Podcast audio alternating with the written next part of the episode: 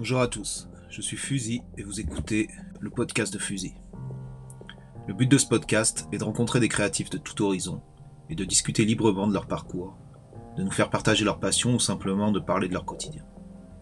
C'est aussi un moyen de découvrir des nouveaux talents ou d'en apprendre plus sur des personnalités reconnues. Aujourd'hui, dans ce 13e épisode, j'accueille Julien Boudet, alias Bleu Mode sur les réseaux sociaux. Julien est un photographe de mode qui a notamment shooté des campagnes pour Lacoste, Louis Vuitton, Uniqlo, Burberry, Nike et bien d'autres. Il est aussi derrière les photos de PNL sur la Tour Eiffel, ça doit vous dire quelque chose. On discute ensemble de son parcours d'autodidacte passionné qui l'a amené de sa ville natale 7 à s'installer à New York où il imposera son style carriera dans la photographie de mode. Cette discussion nous amènera à voyager autour du monde, des casses automobiles de Dubaï au street style de New York en passant par Dakar ou la banlieue parisienne. Je vous rappelle que l'épisode dans son intégralité est disponible sur mon Patreon, lien dans la bio. Vous cherchez Patreon, fusil, vous trouverez ça. Il y a 1h40 de discussion, plus plein de bonus, ça vaut le coup de venir s'abonner et de soutenir. Merci à Topper qui m'a aidé à préparer ce podcast et à Site qui s'est occupé des illustrations sonores. Merci à tous et bonne écoute. Salut Julien, merci d'avoir accepté l'invitation euh, pour participer à mon podcast, le podcast de Fusil. Donc, euh, premièrement, j'aimerais que tu te présentes, s'il te plaît. Alors, moi, c'est Julien, je suis photographe euh, en Paris, à Paris en ce moment. D'accord. Et que dire d'autre? Mon âge? Ouais, quel âge t'as? Ouais, ça va, ça va situer un peu le, le truc, ouais. J'ai 35. Ok. Et voilà. Ok. Et toi, t'es es, d'où à la base? Alors à la base, je suis de 7 D'accord. dans l'Hérault. Bien sûr, à côté de Montpellier. je, passe le bonjour aux gens de 7, j'en connais plein. Small, par exemple. tu connais Small ou pas? Ouais. Mais il est de Montpellier, Ouais, il est de Montpellier, mais là, il est, il est vers là-bas, quoi. Il est vers 7 là maintenant. Mais ouais, ouais. Je connais, je connais pas personnellement, mais bien sûr, je connais. Ah, ah, ouais. Les gens, de, les gens de cette région ne peuvent que le connaître au moins visuellement, quoi. L'époque du C4 et tout, là. Ouais, ouais, clairement. Donc, toi, toi, t'as grandi à 7 alors? Ouais. Ouais. Je suis né, j'ai grandi là-bas. D'accord. Après, je suis parti, euh, je suis parti à New York quand j'avais 22. Euh, ok. Donc, tu es parti de toi-même pour euh, professionnellement. C'était quoi le, le, move pour aller à New York? À la base, c'était euh, plus une aventure. D'accord. D'accord. J'avais pas, pas, trop de plans. Mm-hmm. Je voulais juste euh, quitter un peu le sud, quitter la France et voilà. Et c'est. Voir ce qui se passe de l'autre côté. Ouais. Et à cette époque-là, justement, quand tu as bougé à 22 ans, tu en étais où euh, de ton métier de photographe et tout? Avais commencé? Quel c'était euh... J'avais pas commencé, j'étais en pleine, euh, pleine recherche de... de vie, quoi. De vie, ouais. Euh... C'est un moment. Donc, ouais. Ok. Donc, donc toi, ton, ton métier de photographe, t'es autodidacte? T'es allé à l'école? C'était quoi le... En fait, je suis, je suis allé à l'école. À...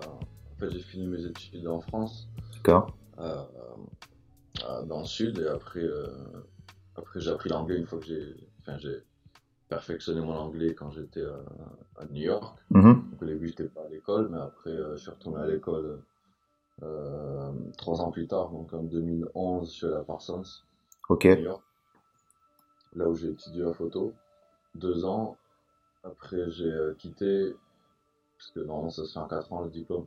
J'ai arrêté au bout de deux ans et après, je me suis lancé direct en freelance. Ok, donc avant, avant être allé euh, à l'école à New York, t'étais pas, euh, t'avais pas fait des, des, études de photographie? Non, non. D'accord. Ce qui s'est passé, c'est que quand je suis arrivé là-bas, j'ai euh...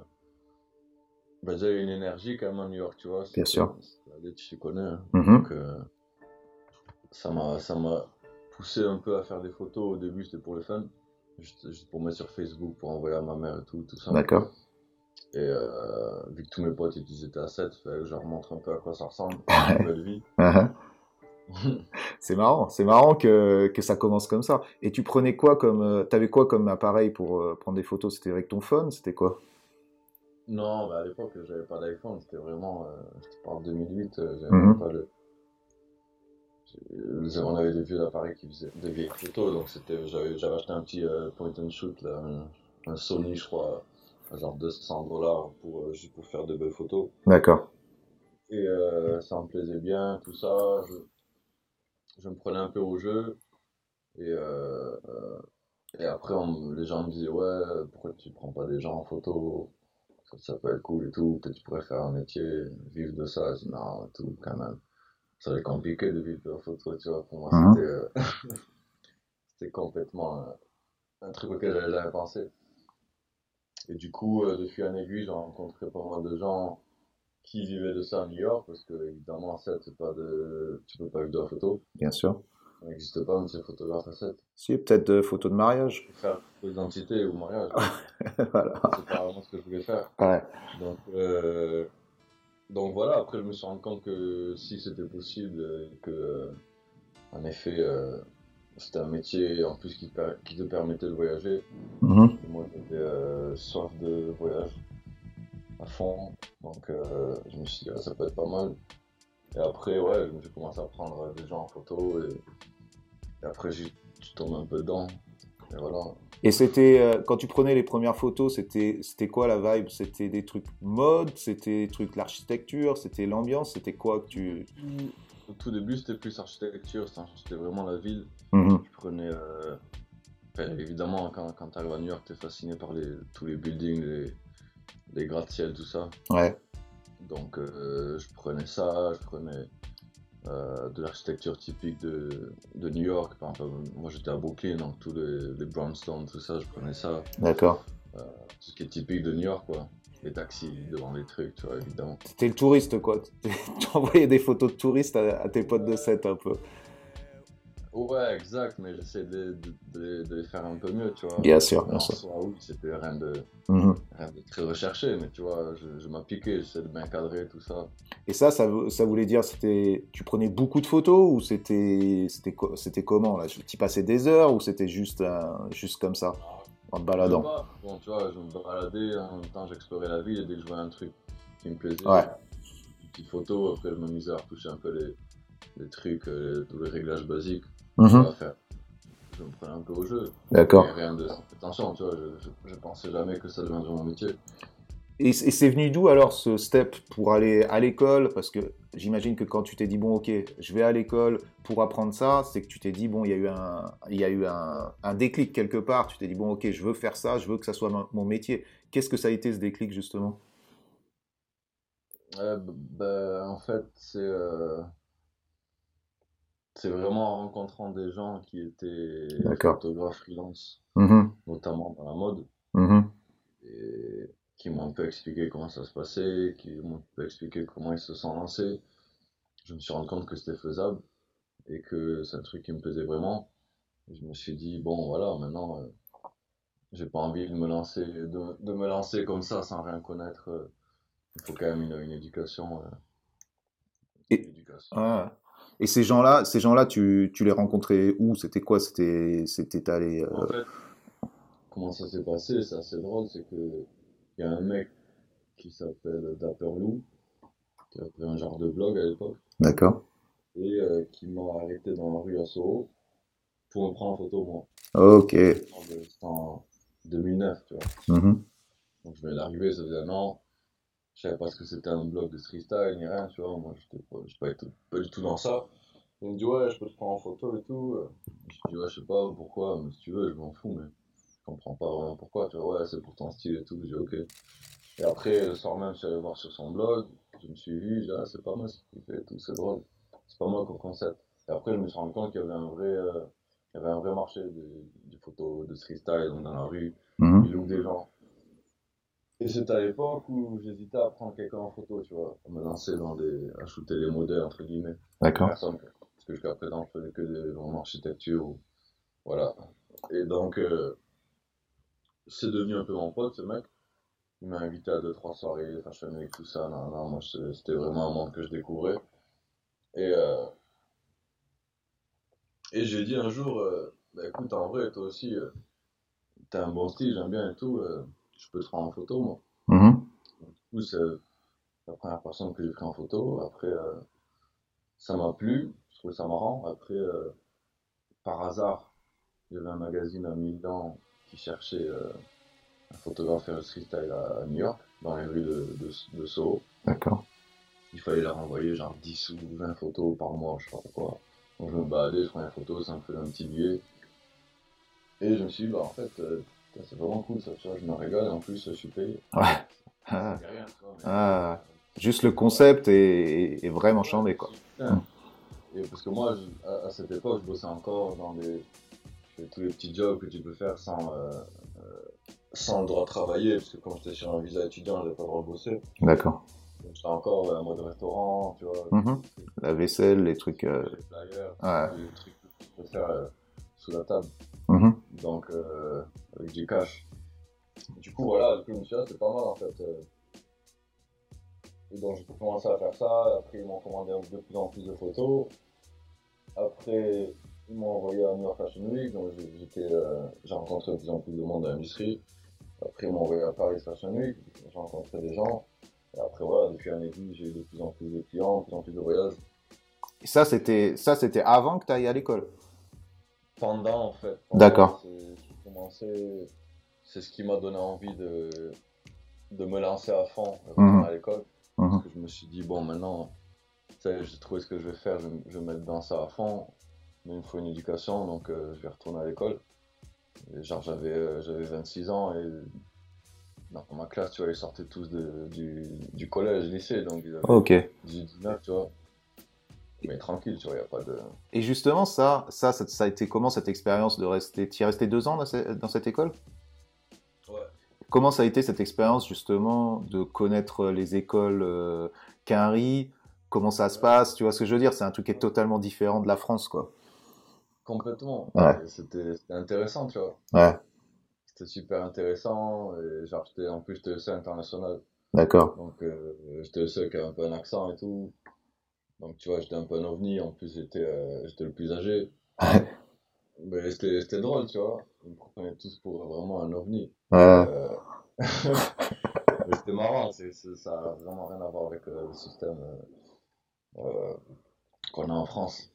Et justement, ça t'a motivé? Ça ça t'a vraiment apporté cette école? Ou tu te dis maintenant, ça, ça c'était même pas nécessaire? Ça m'a apporté, mais pas que dans dans le sens des, des cours que j'ai pris, c'est aussi l'expérience, comme tu dis, d'aller à l'école aux États-Unis. Le truc culturel, quoi, aussi, le truc de t'acclimater à ce qu'est les États-Unis, quoi. Le décalage, mm-hmm. le décalage qu'il y a, euh, parce que là-bas, c'est quasiment que du privé. Ouais. France, c'est évidemment que dans le public. Euh, là, il fallait. Euh, il y avait des bourses au mérite, parce qu'évidemment, par contre, c'est super cher. Donc, j'ai fait le concours d'admission, j'ai eu une bonne bourse mais ça restait quand même super cher, donc j'ai il a fait que j'allais dans un bureau pour demander encore euh, qu'on descende le prix au max, tu vois, genre un truc que personne ne fait, parce qu'en général, euh, les, les, les, étudiants qui vont là-bas, c'est des gosses de riches du, de, de, de Orange County, tout ça, vers, tu vois, en Californie. J'habite en Orange County, ça fait, je sais, je sais de quoi tu parles. je sais de quoi tu parles. sais exactement de quoi je parle. Donc c'est, il y a beaucoup de Coréens aussi qui viennent... Euh, personne, c'est hyper célèbre en Corée. D'accord. Je sais pas pourquoi, mais euh, du coup, il y a énormément de Coréens aussi. Enfin, c'est quand même, euh, ça a changé du, du, des, collèges publics. Et, et puis, tu as une grosse pression, quoi. Tu as une grosse pression. Euh, les élèves, ce qu'il faut dire, c'est qu'ils ont une grosse pression. Parce que les mecs, bien sûr, il y en a, ils viennent de parents riches et tout. Mais bon, les parents riches, quand ils mettent 100 000 balles, 200 000 balles, ils attendent quand même que leur, que leur gamin, il fasse quelque chose. Mais tu as aussi des, la plupart qui prennent des crédits, des crédits pour, qui payent pendant les, les 20 prochaines années, quoi. Et en fait, tu vois, je me... c'est ça qui était, ça qui était intéressant.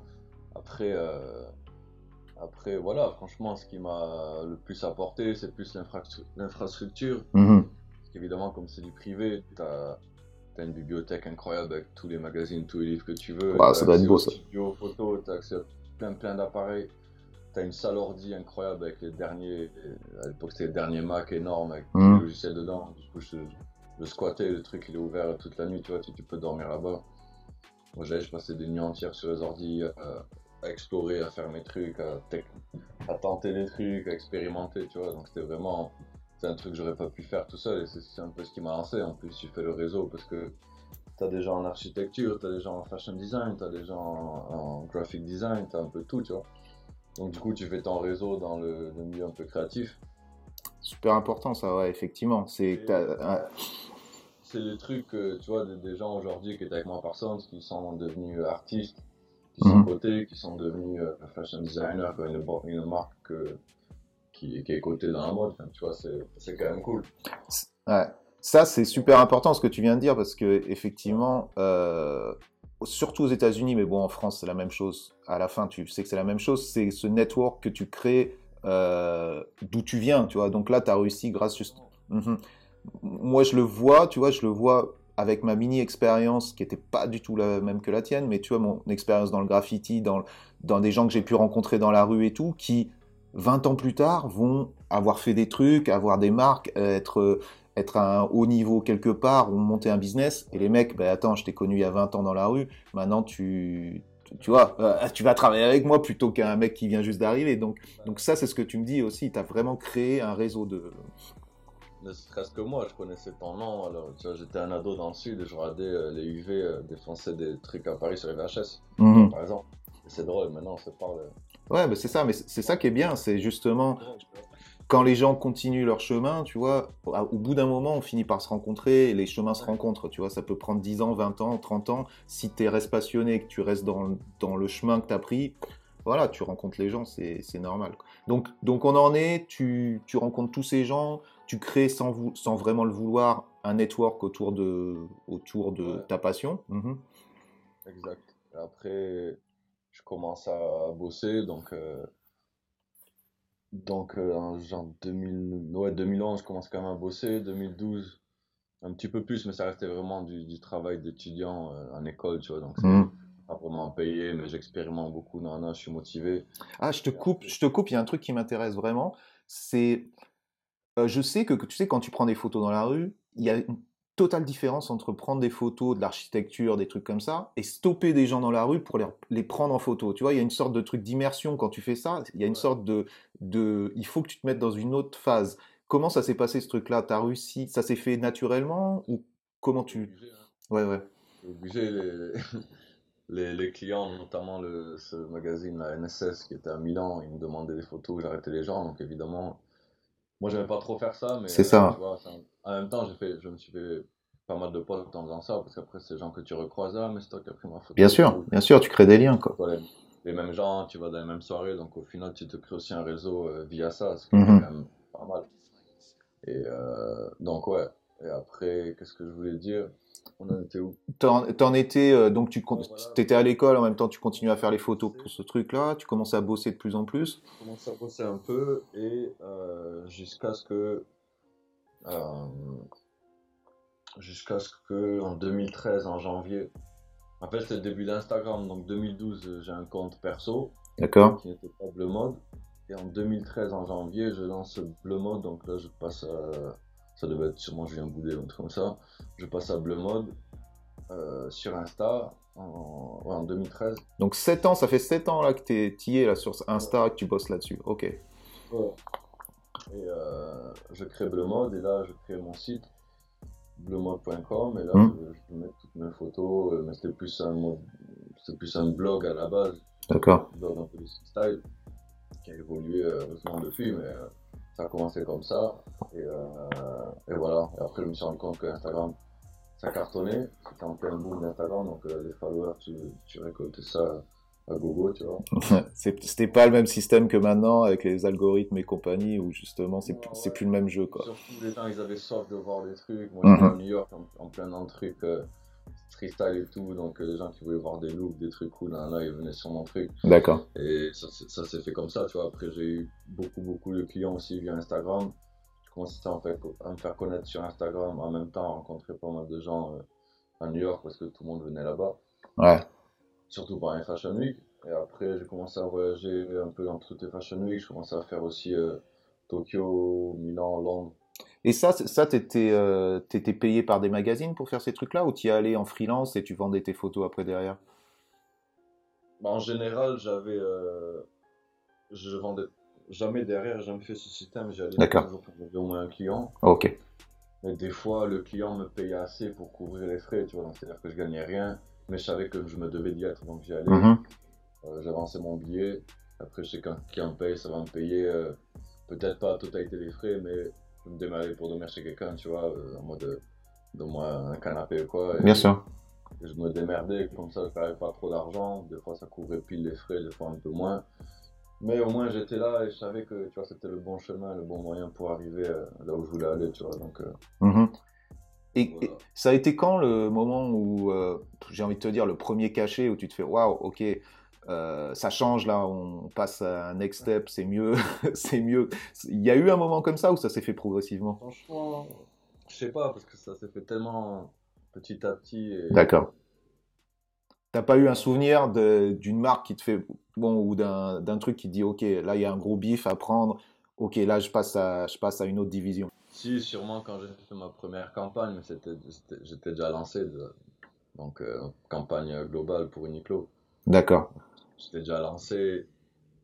Je connaissais déjà les prix donc c'est que je l'avais jamais fait mais bon je savais je m'attendais tu vois. Mm-hmm. Donc euh, en fait t'es tellement quand tu te lances dans le truc, tu as tellement la tête dans le guidon, tu ne regardes pas derrière, du coup. Euh, Bien sûr.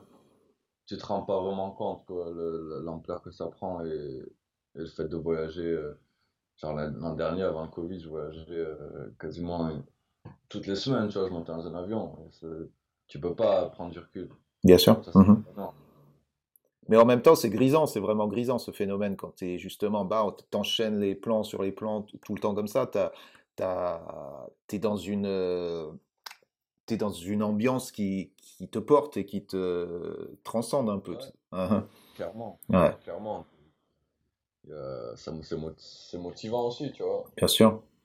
Mais euh, c'est clair qu'il n'y a pas eu ce moment où je me suis dit, ah ça y est, maintenant euh, j'ai percé, j'ai fait mon truc, tu vois, ce chèque il est, il est bien. Mmh non, pas vraiment, parce que ça s'arrête jamais en fait.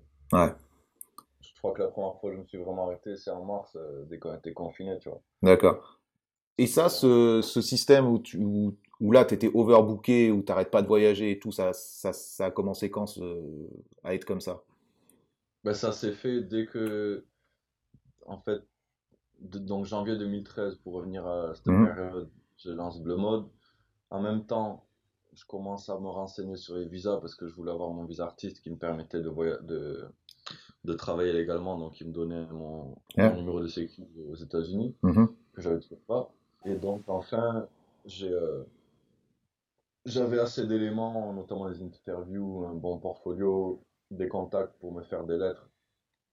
Enfin, 7 ou 8, je crois, des, contacts de l'industrie pour euh, certifier que t'es legit et tout.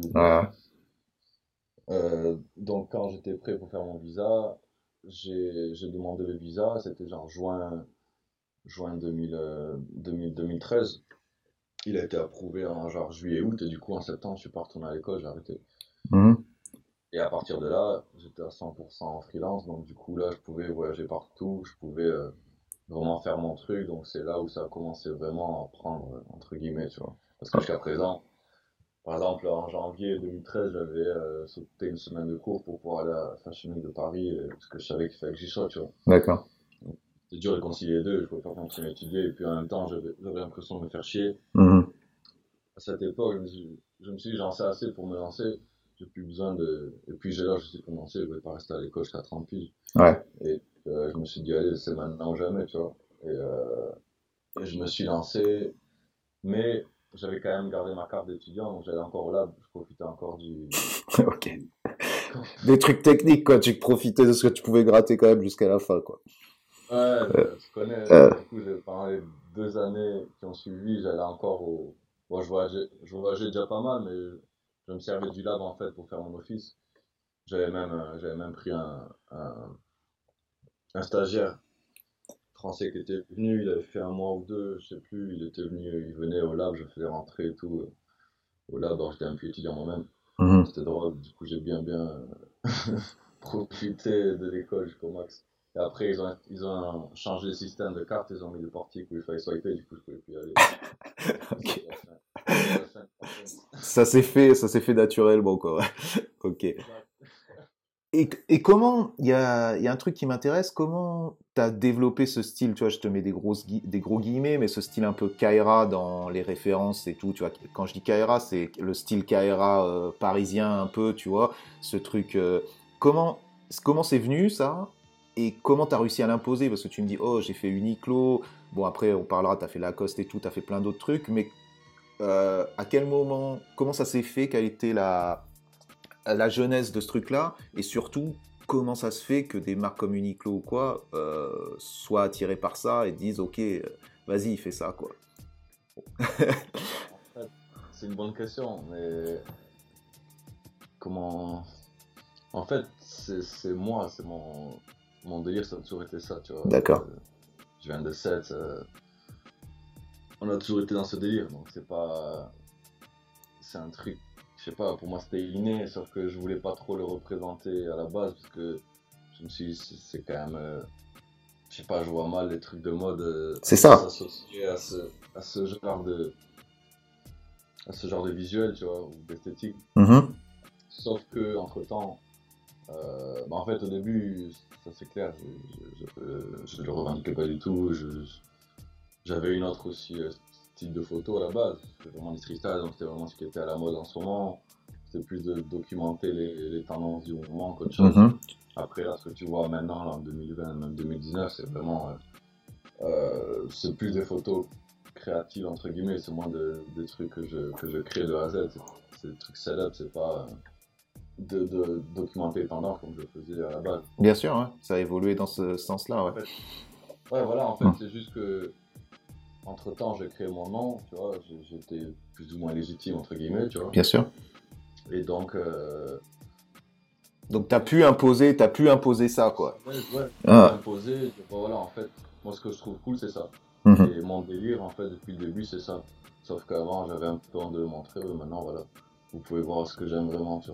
c'est ça, mais c'est ah Mais c'est beau parce que c'est exactement ce que chaque artiste fait un petit peu au début. Ou alors, voilà, l'évolution en tout cas que tu as prise, elle est naturelle. C'est-à-dire au début, bah, bah, voilà, tu fais ce que les gens te demandent parce parce qu'il faut manger et parce que c'est comme ça. Et au fil du temps, tu imposes ton style et les mecs font bon, de toute façon, maintenant il est indispensable. Et toi, tu dis, ah ouais, je suis indispensable. Eh ben regarde, maintenant, moi, c'est ça que je fais, c'est ça qui est cool. En gros, c'est ça, non? Franchement, c'est un peu ça. c'est un peu exagéré. Bien sûr, parce que j'exagère tout. Mais c'est clairement ça, parce mm. que même dans ma façon de m'habiller, tu vois, en fait, à la base, euh, je suis vraiment. Euh, genre, ma première paire de, de requins, les TN, j'avais. Euh, c'était en 99, j'avais 14 ans. Mm-hmm. J'étais complètement choqué, on était tous choqués par cette paire qui était sortie, qui était introuvable à 7 parce qu'il n'y avait pas Footlocker, le plus près c'était à Marseille. ok. Donc, tu vois, 14 ans à Marseille, c'est à une heure et demie en train, c'est, ça te paraît comme si tu vas à New York de 7, tu vois. Euh.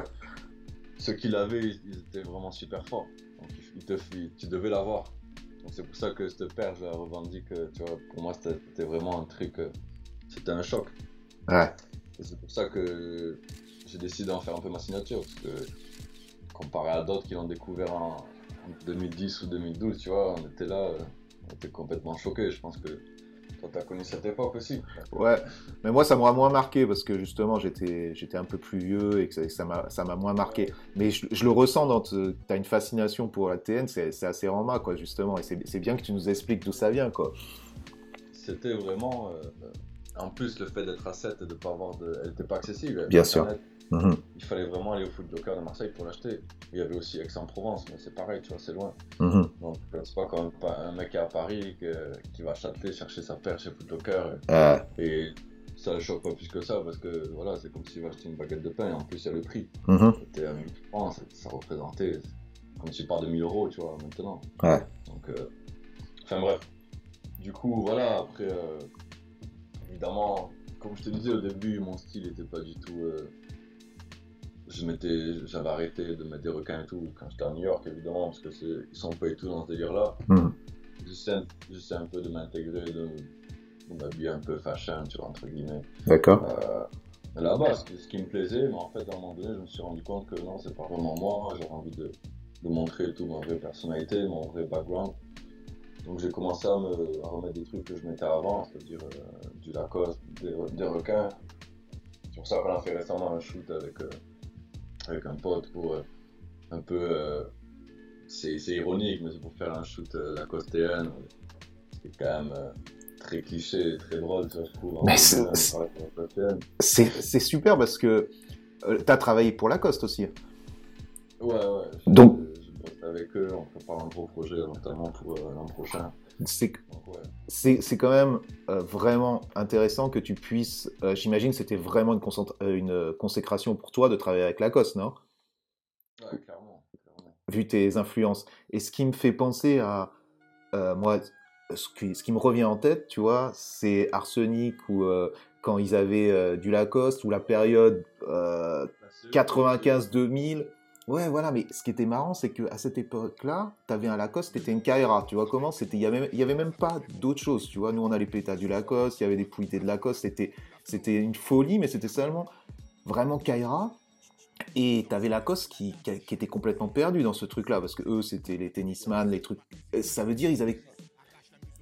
Ouais, ils avaient leur. euh, leur communication qui était complètement niquée parce qu'ils étaient au fond du trou en, en, en vente et t'as toutes les KRA qui vont acheter ça tous les et ils étaient là non c'est pas possible on peut pas on peut pas faire ça. Et à partir du moment où ils ont commencé à se dire bon ben en fait on peut pas on peut pas ne pas jouer avec ce public là et ben ils ont ils sont revenus dans le game jusqu'à maintenant et toi derrière 20 ans après tu remets ça en avant. C'est assez c'est assez génial comment ça ça évolue comme truc non? C'est ça qui est, qui est hyper drôle et intéressant, Ouais. je trouve. Le fait qu'ils aient. euh, Et ce que je trouve le, le- le plus drôle dans tout ça, c'est que. Enfin, drôle, c'est- pour le coup, c'est le plus triste, mais ils refusaient de bosser avec Arsenic. et, euh, bien sûr à l'époque où, où ils, étaient habillés en la cause de la tête au pied. Et Arsenic influence des mecs comme moi qui à l'époque avaient 13-14 ans et ils trouvaient ça magnifique, des, Mhm. des ensembles qui pour le coup étaient très beaux. Euh, pas pour aller au tennis mais pour marcher dans la rue.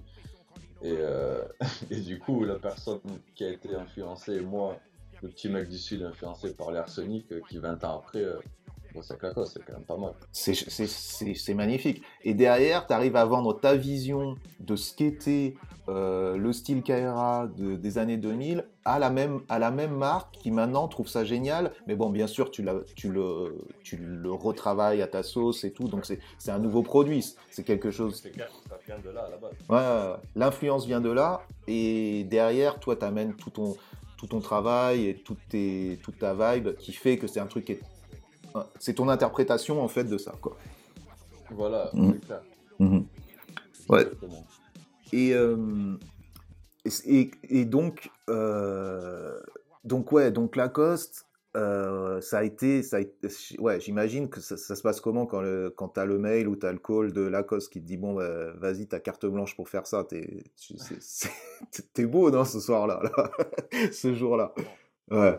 C'est clair. Même, même avant ça, le jour où c'est une amie là qui bosse euh, pour un magazine, qui, euh, qui à l'époque je faisais des shoots en fait, quand moi j'ai une, une collection de survêtements vintage. D'accord. Pas mal. Euh, j'avais fait un premier shoot euh, en mode édito, mais juste pour moi, tu vois, avec euh, une styliste avec euh, laquelle je bosse beaucoup.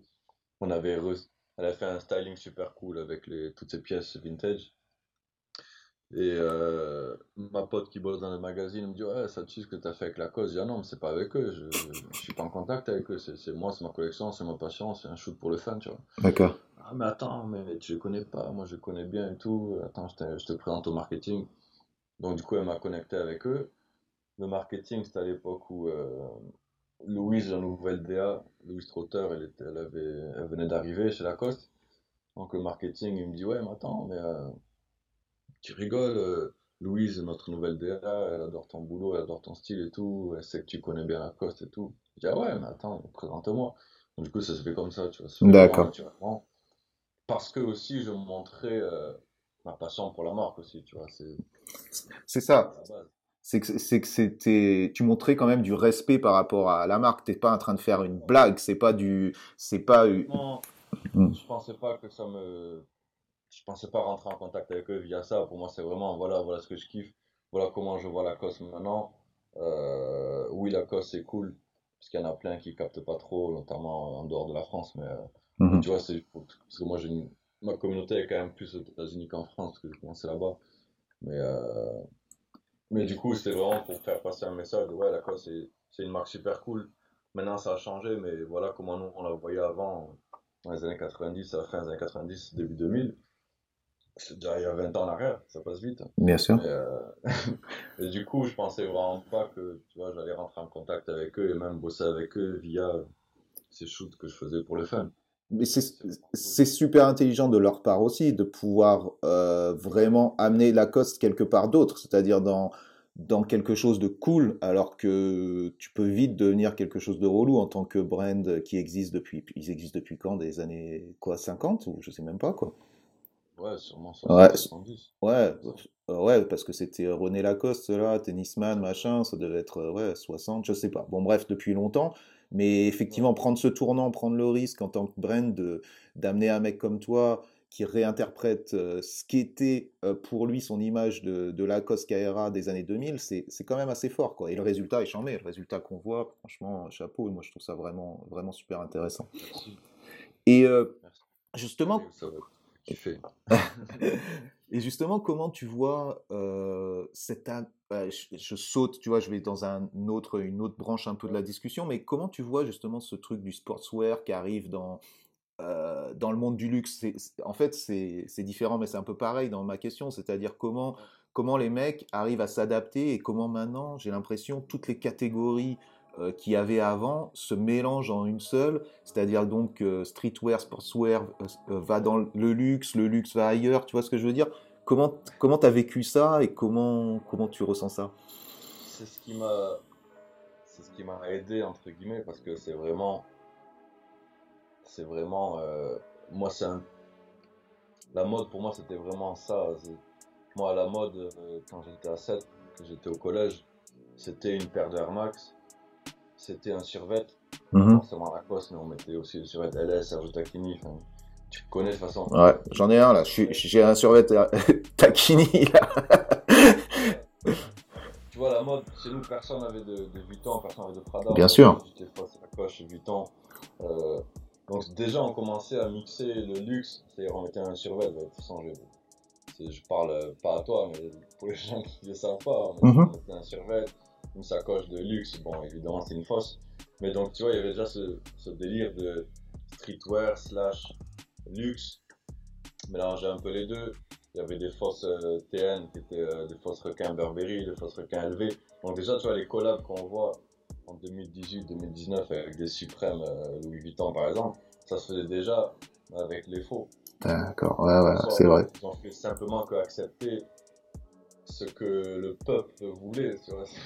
C'est ça. logique que, que, ça se fasse, ça a mis beaucoup de temps, mais c'était logique.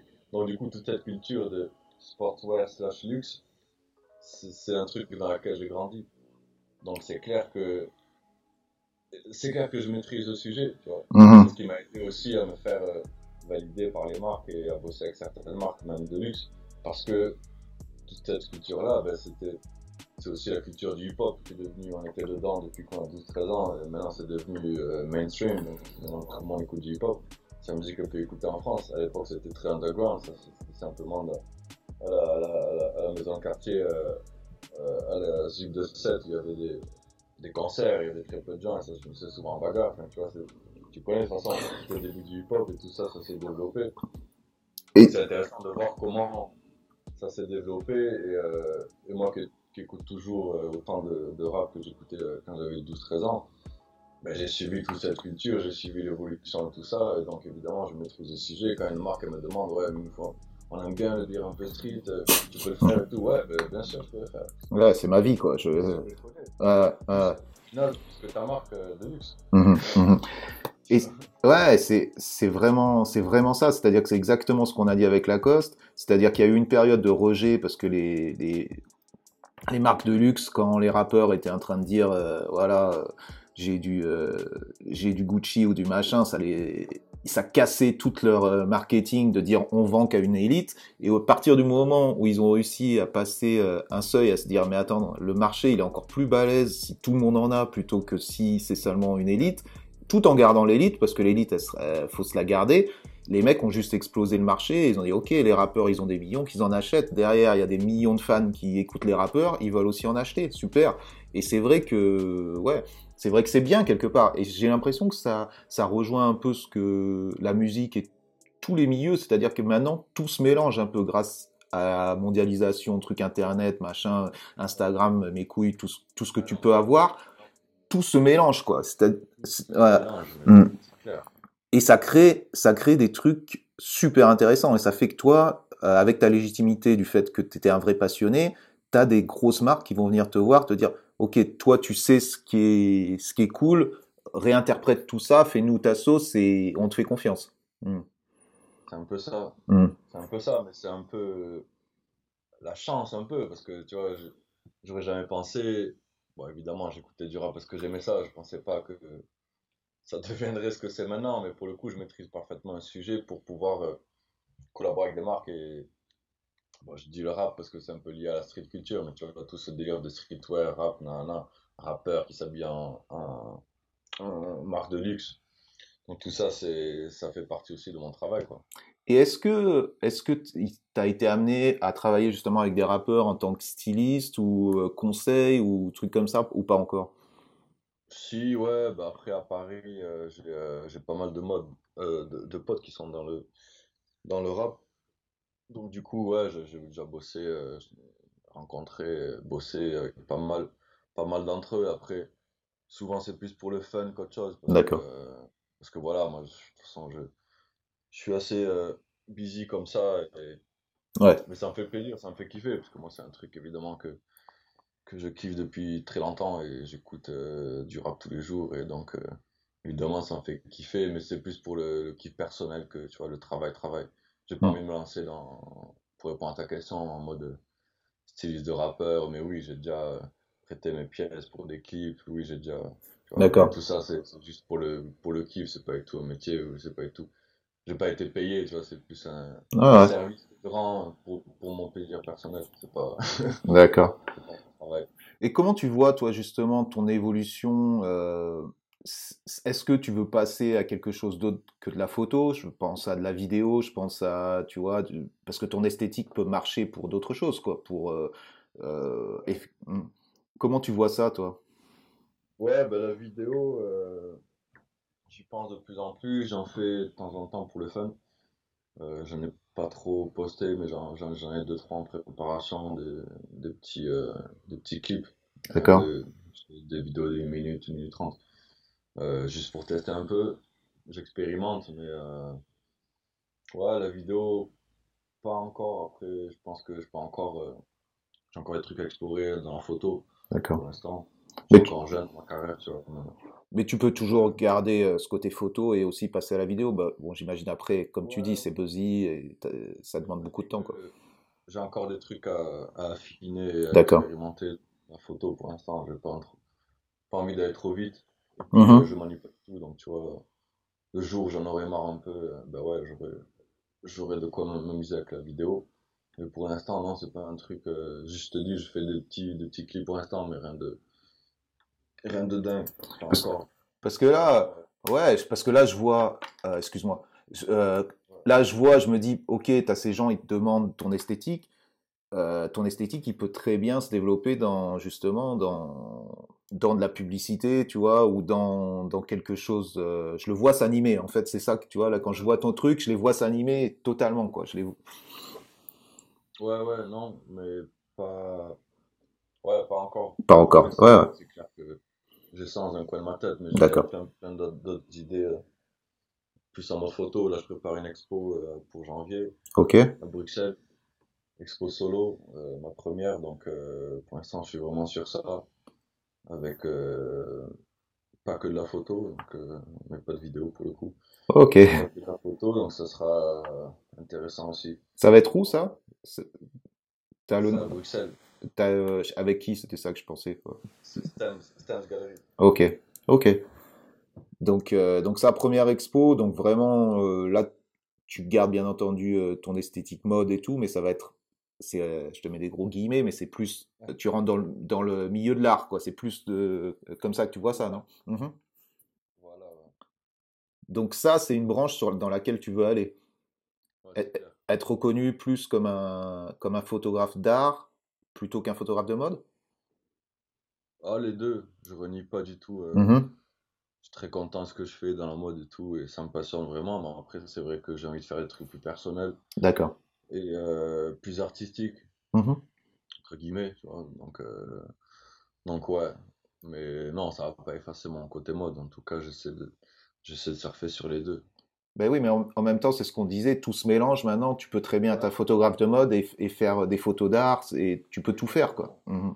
Exactement, c'est ce que, en tout cas, c'est la direction que je prends maintenant. Voilà. Donc, Ouais. euh, Et justement, tu à un moment, je reviens sur un truc que tu disais, tu disais, oh, j'ai eu de la chance et tout, mais j'ai l'impression que ta chance, t'es quand même allé la chercher, mais quand même vénère, parce que t'es, comme tu dis, t'es un petit gars de 7, tu dis à 22 ans, je vais à New York, c'est, easy de le marquer ou de le dire, tu vois, mais bon, quand t'as 22 ans, tu vas à New York, c'est, à New York, c'est pas non plus, tout le monde t'accueille pas les bras ouverts, c'est, le rêve américain, mais en même temps, il faut, il faut se sortir les doigts pour le, pour l'avoir, parce qu'il y a du monde il y a du monde sur la corde à linge hein, dans le, à New York qui veulent être photographes, qui veulent être artistes et tout. C'était pas simple, mais franchement, c'était euh, une expérience euh, incroyable. Mhm. Vraiment, vraiment une, une sacrée expérience de l'avoir fait. Euh, que ça ait marché ou pas, tu vois, je, je l'aurais pas regretté parce que je, je pouvais plus rester euh, dans le sud, je pouvais plus rester en France, j'en avais marre. Mhm. Tourner en rang, je devenais fou. Donc euh, je me suis dit, il me faut vraiment un gros, gros changement dans ma vie parce que sinon je vais péter un câble. Donc Ouais. Donc, je suis parti, j'avais pas trop le choix, tu vois. Ouais. Et franchement, j'avais rien à perdre, donc je me suis dit, au pire, au pire, tu reviens dans un an, tu vois. Mais c'est ça, mais c'est important aussi de dire ça. Ou, tu vois, au bout d'un moment, faut, euh, je pense, moi, j'arrive à un moment où j'ai envie de passer un peu un relais aux, aux jeunes, tu vois. C'est relou de dire ça, je me sens encore jeune, tu vois. Mais, mais bon, même si je sais que je le suis plus. Mais juste euh, dire quelque chose, tu vois, aux gens, euh, quelque part, les possibilités, elles sont là, il faut aller les chercher, ça va être dur, ça va être compliqué, il y a énormément de monde, va falloir montrer de la passion et de l'abnégation, tout ce que tu veux, mais quelque part, tu peux aller les chercher, il y a toujours une possibilité. Donc, tu le montres ça en- par rapport à ce que tu as fait et par rapport à, ton attitude aujourd'hui aussi. Mais pour moi, c'est c'est aussi la raison pour laquelle je fais tout ça aussi, c'est vraiment montrer que que ouais, tu peux tu peux faire ton truc, tu peux peu importe d'où tu viens, peu importe euh, ton background, peu importe euh, ce que fait ta famille, tes parents, tu peux faire ton truc et euh, évidemment, c'est pas simple, Non. c'est plus compliqué, il y en a qui ont plus de, de portes à ouvrir euh, que certains. Mais c'est comme ça, et quoi qu'il en soit, tu pourras rien changer, donc il faut juste se battre jusqu'au bout, quoi. Ouais, C'est ça. peu, c'est pour ça que je montre aussi sur Insta, tu vois, de, je veux montrer que voilà, moi je suis, je suis comme toi, qui me regarde de ta chambre à 14 ans, et tu vois, j'étais comme toi, et il y a moyen de, de faire des trucs euh, si tu veux vraiment, quoi. Après, c'est clair qu'il faut travailler, il faut être motivé, faut pas avoir peur, mais euh, c'est tout, quoi. C'est Et faisable. ouais, c'est faisable, tu le montres. Il y a plein de gens qui le montrent. De tous les gens que j'interviewe euh, ou que je discute avec dans ce podcast, ils, ils me sortent les mêmes choses, tu vois. C'est des gens comme nous, c'est des gens, voilà. Et au bout d'un moment, eh ben, t'y vas. Et moi, ce... Tu vois, au-delà de, de la mode, de montrer mon délire, euh, ouais, j'aime la classe, j'aime ci, j'aime c'est vraiment, euh, voilà, si tu veux, quoi que tu veuilles faire, il faut, il faut que, il faut que tu te battes à fond et euh, c'est clair que partir à New York à 22 ans, c'était, un gros pari, ma mère, il croyait pas une seconde, mais tu Hmm. vois, elle m'a laissé partir et je dit, écoute, il faut vraiment que je tente et voilà. Et ce qu'il y a aussi, que ce qu'on, ce dont on ne parle pas la plupart du temps, c'est que derrière tout ce truc d'Instagram, parce qu'Instagram, on sait très bien que c'est du, tu fais voir ton meilleur profil entre, entre guillemets, tu vois, tu fais voir, tu, brilles sur Instagram, mais derrière Instagram et derrière cette vie que tu nous montres, c'est énormément de travail, c'est énormément de voyages. Les voyages, c'est pas, c'est pas juste, euh, tu prends l'avion, c'est super cool. C'est cool quand tu le prends deux fois par an l'avion, mais quand tu le prends tous les deux jours, c'est pas super cool. C'est, faut, Comment c'est justement ta vie au quotidien, j'ai envie de te dire, quand tu es dans, cette, euh, dans cet effet boule de neige où tu es en train de, de faire un shooting, un autre shooting, un autre shooting. Les gens sur Instagram, tu postes énormément, tu fais voir un peu. Les gens sont là, waouh, super, il a une vie de ouf. Mais qu'est-ce que c'est vraiment ton quotidien sans les paillettes Tu vois ce que je veux dire? Est-ce que c'est vraiment ça? Ou est-ce que justement, comment ça se passe quoi? Franchement, je, moi en particulier, comparé à d'autres, je montre pas trop de, je montre vraiment ma vie telle qu'elle est, tu vois. D'accord. Même quand je suis dans des endroits pas hyper chics, je le mets. Euh, enfin, je pense que si tu regardes un peu ce que je fais, tu l'as, tu l'as vu. Mais ça, ça fait partie de ton style. C'est aussi, c'est aussi ta manière de communiquer. Tu fais, c'est, qui tu es, mais en même temps, c'est, toi, c'est ta brand aussi, quoi. C'est vrai, c'est vrai, Mm. mais mais après, pour le coup, c'est vraiment la réalité. Mhm. Ceux qui me connaissent euh, en personne, tous mes amis et tout, ils- je pense qu'ils peuvent, euh, ils, ils peuvent euh, témoigner que non, il n'y a pas de, c'est pas vraiment de, de la poudre aux yeux que D'accord. juste ma vie. Euh, après, oui, j'ai la chance de voyager beaucoup, mais après, il faut savoir que voilà, ça prend tout ton temps, toute ton énergie. Euh, je travaille beaucoup, mais ça prend aussi tout mon temps, toute mon énergie. Mhm. Euh, j'ai pas le temps vraiment de faire, de faire quelque chose d'autre, mais je me régale, c'est la vie que j'ai choisie et j'en suis très content, pas de problème. Mhm. Je suis loin de me plaindre. C'est pas ça que je veux dire, mais je veux dire que ouais, il faut, c'est aussi beaucoup de travail. Je travaille, mon travail, c'est, euh, c'est ma vie, quoi. Donc, euh, oui, j'ai des vacances, oui, je, je, je prends des vacances, mais euh, en soi, tu t'arrêtes pas vraiment de travailler, tu t- tout le temps sur ton téléphone, tout le temps à répondre Bien sûr. des petits mails de ci, de mi. Euh, c'est la vie de la freelance, je l'ai choisi. Et euh, pour rien au monde, je, je, j'échangerai avec une vie d'employé euh, quelque part. C'est ça qui est, c'est ça qu'il faut. C'est vrai que quand t'es, un truc qui est important, c'est que quand tu fais ce genre, ce genre de job comme tu fais, où moi je me reconnais parce que quand tu dis j'y pense tout le temps, moi j'y pense tout le temps. C'est-à-dire que c'est pas, t'arrives à la fin de ta journée, tu rentres chez toi, tu te plains un peu parce que le patron il casse les couilles, mais bon, tu fais autre chose et c'est sorti de ta tête. Nous, euh, moi, je te dis nous, tu vois, je me permets de me mettre dans cet état d'esprit parce que j'ai l'impression que je, je pense pareil. Moi, je vis euh, 1000% tous les jours pour ce que je fais. J'y pense le soir, je suis de toc, je fais un truc, je vais marcher, j'y pense. J'y suis tout le temps dans mon boulot et c'est même et, et je ressens pas ça comme un comme un boulot. Je ressens ça comme une passion, juste essayer de de le faire euh, de le faire grossir et compagnie. Mais c'est vraiment ça. C'est-à-dire que tu es, tout le temps dans ton boulot. Mais en même temps, j'ai pas l'impression de travailler. Voilà, voilà, super important. C'est pas, c'est pas du travail. Mhm. Je- c'est un lifestyle en fait, tu vois, c'est euh, c'est ma vie, Ouais, ouais, simplement. ouais. J'ai pas l'impression de travailler, même, même ma daronne, elle est un peu confuse, elle sait pas trop ce que je fais, tu vois. Ouais, bon, ça, c'est encore, un- c'est encore un autre sujet. C'est-à-dire, une génération, ils peuvent pas comprendre que- comment le mec est là, et là, il voyage et tout, il fait des, il fait des photos, il a l'air de kiffer, mais en même temps, c'est son métier. Explique-moi ça. Et surtout que ma mère est pas sur internet, donc euh, D'accord. elle est pas sur Facebook, elle est pas sur Instagram, donc elle a vraiment aucune idée de, de, de qui je suis, euh, entre guillemets, sur internet. C'est ce que je veux dire? Toi, t'es Juju, quoi. T'es, t'es le petit, t'es le petit-fils. Ouais, ouais. Je fais des photos. Bon, euh, une fois, elle m'a dit, euh, parce que je, je l'appelle quand même, hein, on se voit pas beaucoup parce qu'elle a 7, mais euh, tu vois, je l'appelle assez souvent. Et, je vois, là, je vais à Hong Kong et tout. ah ouais, pourquoi? Il va en faire, en faire des photos. Ah ouais, mais euh, mais y a pas de photographe à Hong Kong. Pourquoi ils font voler 10 heures de vol pour Euh. faire des photos là-bas? Et maman, je sais pas, ils me veulent à moi, c'est comme ça. Et tu vois, c'est des trucs qu'elle peut pas assimiler, c'est normal. Mais elle doit être fière aussi en même temps. Ouais, je, ouais, je pense, bien sûr. Bien sûr. cas, elle est, elle est contente, elle voit que je me régale, c'est essentiel, tu vois, et que je gagne ma vie, mais après, c'est sûr que elle comprend pas, évidemment, à 100%, tu vois. D'un côté, c'est drôle, mais après, voilà, ouais, ouais. Enfin, c'est comme ça. hein. Il y a un décalage, c'est sûr, c'est sûr, quoi. Ah ouais, non, c'est sûr, mais je lui en veux pas, tu vois, je, je comprends tout à fait. Ouais. Et euh, un truc, un truc, je pense aussi dans le parcours de chaque euh, in- individu, chaque artiste, il y a toujours un moment où il y a des rencontres qui font peut-être une différence, tu vois, qui t'amènent quelque chose, si ce n'est un déclic, ou des fois c'est un coup de pouce, mais des fois c'est juste une sorte de déclic, te dire, ok, ce mec-là, euh, je veux faire pareil, ou euh, tu vois. Est-ce que toi, ça t'est arrivé avec certaines personnes, justement? Euh, Des rencontres, des influences qui t'ont qui t'ont boosté, tu vois?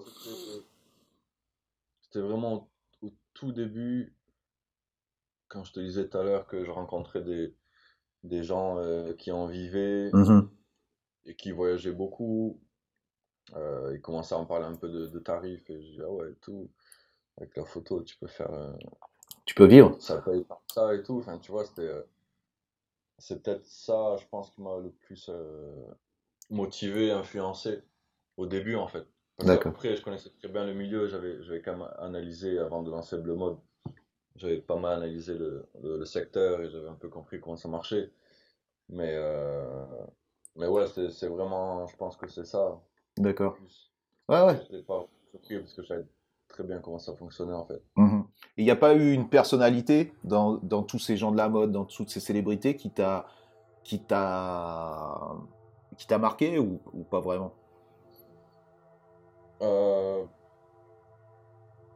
Il y a eu une personne qui est, qui est un peu devenue mon, mon, mon mentor. D'accord. Euh, mais après, les gens comme ça que je, que je rencontrais vite fait, non, c'est pas vraiment ça qui me Et tu veux en parler de ce mentor?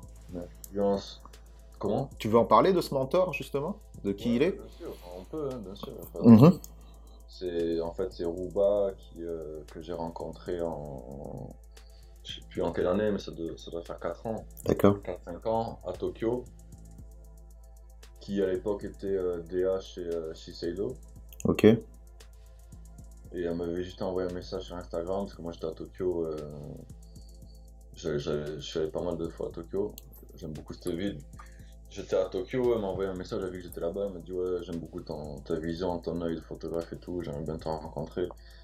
Et c'était un Instagram un peu... euh, euh, Il y avait rien dessus, donc je savais pas trop euh, qui c'était et tout. Je me suis dit ouais, ma foi, bien sûr, hein, moi, Ouais. tu peux voir, je suis là, il n'y a pas de problème. Du coup on s'est rencontrés, et en fait euh, voilà, elle m'a dit qui elle était, elle m'a dit ce qu'elle faisait. C'est quelqu'un qui est dans le milieu depuis euh, très longtemps, facile 20 ans, tu vois. Et du coup, on a, on a très bien sympathisé. En fait, elle a un peu, on a un peu les mêmes goûts. Euh, du coup, euh, on s'est très bien entendu et, euh, et elle m'a aidé, elle m'a aidé dans ma carrière. clairement, elle m'a présenté aux bonnes personnes. On a, on a bossé ensemble pas mal de fois. D'accord. En ce moment, elle est chez Revlon maintenant. Entre temps, elle était chez elle, USA. Pareil, DA. Là, elle est chez Revlon, donc tu vois, elle, a- elle a quand même une belle carrière. Ouais, Ouais, ben, elle m'aide dans mes choix, dans tu vois, tout ce qui est stratégie, euh, ne fais pas ça, fais ça. On bosse ensemble, donc ouais, c'est clair que ça fait plaisir de, de rencontrer quelqu'un qui a beaucoup d'expérience dans le milieu et qui croit en toi, qui voit un potentiel en toi. Et... Parce que c'est clair que c'est pas tous les jours facile de. Tu sais comment c'est de toute façon, hein, quand t'es freelance, que tu fais ton truc, tu te dis putain, est-ce que c'est bien ce que je fais? Mhm. C'est vrai que tu n'as pas de retour. C'est vrai que tu n'as pas de retour. Tu es quand même extrêmement seul. C'est à toi de faire les choix. Euh, les retours, tu les as par rapport au si tu as du boulot ou si tu as, j'ai envie de te dire, beaucoup de comments, tout ce truc comme ça. Mais des comments sur Instagram, c'est pas ça qui t'amène du boulot non plus. Quoi. Exactement. Mm. Et tu me diras, ouais, t'as des retours sur, euh, sur Instagram, t'as des likes, oui, mais certes, ça, fait pas tout, quoi. Non. Il y a des moments où tu doutes quand même, tu vois. Bien entendu. ouais.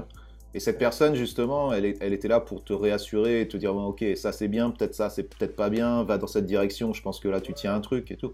Exactement. Mm. Elle, elle qui a bossé avec, euh, pendant sa carrière, euh, qui a bossé avec les plus grands photographes, les plus grands noms euh, des, des photographes de mode, qui ont, euh, qui ont tu vois, des années, d'expérience, des 20-30 plus d'expérience. C'est clair que d'avoir un feedback d'une personne comme elle, Ça apporte énorme. ça apporte énormément et ça, ça te conforte. Ouais. Euh, ça te motive aussi, parce que tu dis, ah, quand même, ça intéresse ce que je fais. euh. Ça va, c'est que j'ai quand même un truc, tu vois. C'est énorme, c'est énorme. Et spécialement quand tu vois, en plus c'est désintéressé quelque part. J'ai envie de te dire, ouais, j'ai envie de te dire quand tu es à un certain level, euh, que ça soit dans n'importe quel milieu, quand tu as un certain level et que tu te permets gratuitement euh, d'aider quelqu'un, entre guillemets, de lui donner des conseils, de le booster un petit peu et tout, ça t'apporte, peut-être c'est de l'intelligence aussi, j'ai l'impression c'est vraiment de l'intelligence, c'est-à-dire que derrière, ça peut ne rien t'apporter en termes de le mec peut ne rien en faire, et, et puis voilà, et puis en même temps tu as perdu un peu du temps parce que tu sais que le temps c'est super important à ce niveau-là, mais en même temps, si deuxième choix, le mec écoute tes conseils ou réussit, bah, derrière il te sera redevable toute sa vie et il te mettra en avant, donc c'est chambé, et quelque part, je pense que c'est intelligent de sa part parce que ça t'apporte aussi de la positivité et ça t'apporte un échange et tu, tu ressens ce que les nouvelles, les nouvelles générations apportent. Et je, je pense que c'est la clé de, du succès des, dans la longueur, c'est-à-dire pouvoir justement t'associer avec les, la nouvelle fraîcheur et les nouveaux gars qui arrivent. Exact. Mm. C'est clairement ça. ouais. Mhm. C'est ça, ouais. Mais du coup, ouais, voilà, si je devais en citer euh, une euh, D'accord. Rencontre, oui, je pense que c'est clairement. euh, Ah, C'était au début de ma carrière aussi, donc je devais avoir euh, quoi, deux ans d'expérience. mm. Je l'ai rencontré, donc tu vois, c'est clair que. Ah, c'est bah, c'est ça, c'est ex- c'est exactement la question euh, où je voulais en venir, justement, ce genre de, ce genre de rencontre. Des fois, c'est juste une phrase que tu entends, un truc qui te booste et qui te fait changer ton, ton, ton état d'esprit, tu vois. Genre, tu as un déclic, mais des fois, c'est aussi certaine personne, une certaine rencontre qui te fait dire, bon, ok, je veux, je veux faire ça, je veux suivre ce- cette voie-là. Donc pour toi, c'était. Rouba, quoi. Ok. Et t'as un truc, euh, euh, t'as un truc, un souvenir particulier de cette, de ta carrière pour le moment, un, un shot, un, un truc, un moment où tu dis waouh, ça ça, c'est inoubliable, c'est un, ou alors chaque nouveau, chaque nouveau photo shooting est, est, est inoubliable. Quel est, t'as un truc comme ça ou pas? Franchement, euh, j'en ai quelques-uns. Ouais. Tu voudrais en parler ou c'est, Ouais, non, bien sûr. Après, euh, rien que là, rien que là, j'étais euh, j'étais à Dubaï euh, la semaine dernière. d'accord? J'ai j'ai fait des shoots vraiment super forts. donc j'ai pas encore, je suis en train de dé- les développer là. D'accord. Et euh, donc j'ai pas les images, mais euh, c'est clair que rien que là, on était euh, chez la Sharjah, donc c'est à 40 minutes de Dubaï. Dans des casses, il y a, il y a un marché des, des pièces détachées euh, énorme, énorme à, Dubaï. Ok. Et, et du coup, beaucoup de logos, enfin tout ce que j'aime, tu vois. Et j'ai fait des photos pas mal pour mon show, notamment en janvier. Euh, mais là, c'était, euh, je peux, je peux pas l'expliquer, mais c'était vraiment super cool Ouais. parce que c'était vraiment un monde à part. euh. C'est ça aussi qui me plaît. Le, le dernier que j'ai en, en tête aussi, c'est au Sénégal, quand j'étais à Dakar. On a shooté là-bas euh, avec une marque, un pote, qui s'appelle Benny. Euh, on a shooté des mecs euh, qu'on avait rencontrés sur place, euh, genre sans production, sans rien, mais des mecs qui euh, ils faisaient du Raptor, cabré, ils faisaient plein de trucs avec. On a fait, on l'a habillé avec les, les habits de la marque, donc en costume. Il y avait un gros décalage avec le costume, et le mec en Raptor qui cabre en plein, en bas, plein de banlieue de Dakar. Enfin, tu vois, c'était, euh, Ouais. des souvenirs comme ça, j'en ai plein parce que franchement, j'ai beaucoup, beaucoup voyagé euh, avant le Covid, malheureusement. Mhm. euh, et aussi, l'un de, de mes souvenirs, c'était sur le clip de ODD euh, avec PNL où on était euh, sur la Tour Eiffel, que nous. euh, c'était quand même incroyable. Et ça, et ça, ce, ce clip, donc dis- dis-nous un peu, que t'as participé à ça, de quelle manière? Moi, j'ai fait les photos, t'as fait les photos Ok, d'accord. voilà. Ah, Ok. Et en plus, euh, pour la petite histoire, j'étais à, j'étais à Taïwan. Euh, j'étais à Taïwan et je suis rentré, j'étais à Taipei pour un shoot. En fait, on attendait euh, les autorisations pour la tour depuis, euh, depuis 2-3 mois déjà. Et, euh, et quand j'ai eu. euh, ils m'ont appelé, ils m'ont dit c'est bon et tout, euh, c'est après-demain. J'ai dit, mais attends, moi je suis à Taïwan. Ouais, puis Taïwan, c'est pas, ouais, c'est pas, c'est pas à côté. hein. C'est pas vraiment à côté.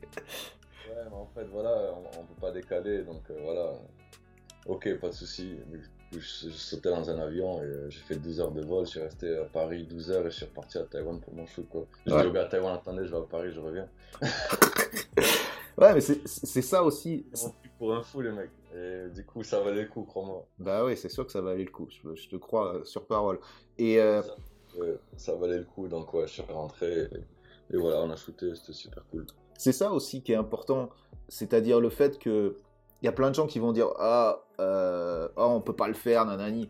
Toi tu me dis je suis à Taïwan, le mec t'appelle, tu sais qu'il faut le faire, tu sais qu'il faut aller faire ce, ce truc, ça va être in- inoubliable. Tu dis bon bah vas-y on sort les doigts, on le fait, c'est tout. Je me tape 24 heures d'avion, aller-retour, je le fais. Non mais quelque part tu vois c'est un état d'esprit qui- qu'il faut qu'il faut avoir pour pouvoir réussir et pour pouvoir faire les choses. C'est-à-dire voilà Euh, suis D'accord, c'est clair. tu trouves les solutions et ça ça ouais c'est import- c'est important de l'avoir cet état d'esprit c'est tu peux faire les choses quoi et tu C'est clair que ouais. si quelqu'un qui n'est pas motivé à ce point, ça sert à rien qu'il se lance en freelance, tu vois, parce que c'est.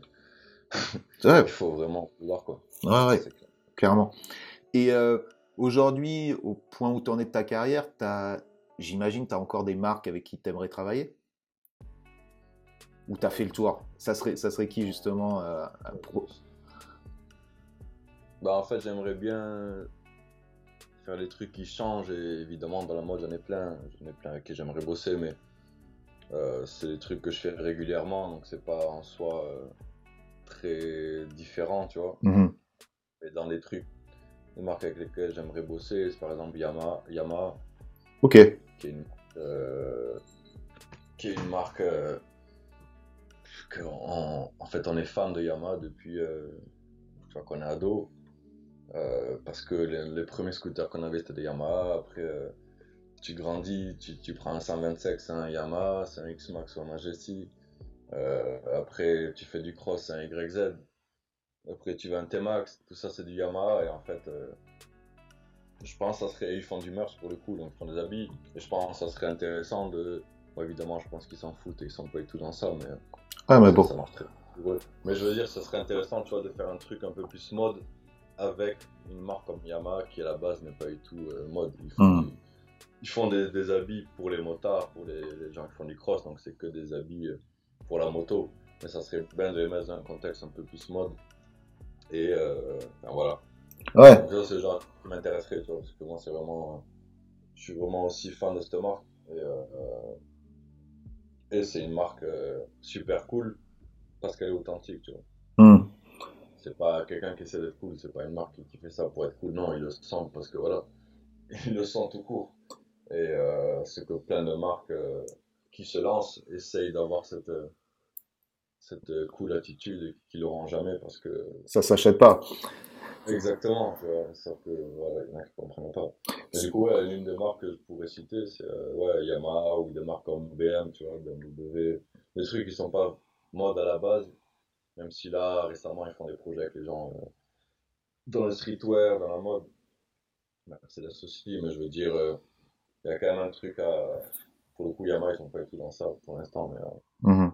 C'est super, c'est super marrant que tu me sortes ça comme, comme marque et effectivement ça, ça traduit bien ton état d'esprit de comment. C'est inattendu, tu vois. Bien là, c'est ça, exactement. dire, ouais, je veux bosser avec Gucci, mhm. évidemment. Mhm. Évidemment que je veux bosser avec eux aussi, mais je veux dire, ça serait pas de mes top dans, mes, dans, mes, choix. Ouais, non, c'est comme, c'est comme ça que tu abordes justement ton, ton travail. Évident. Ouais, ouais.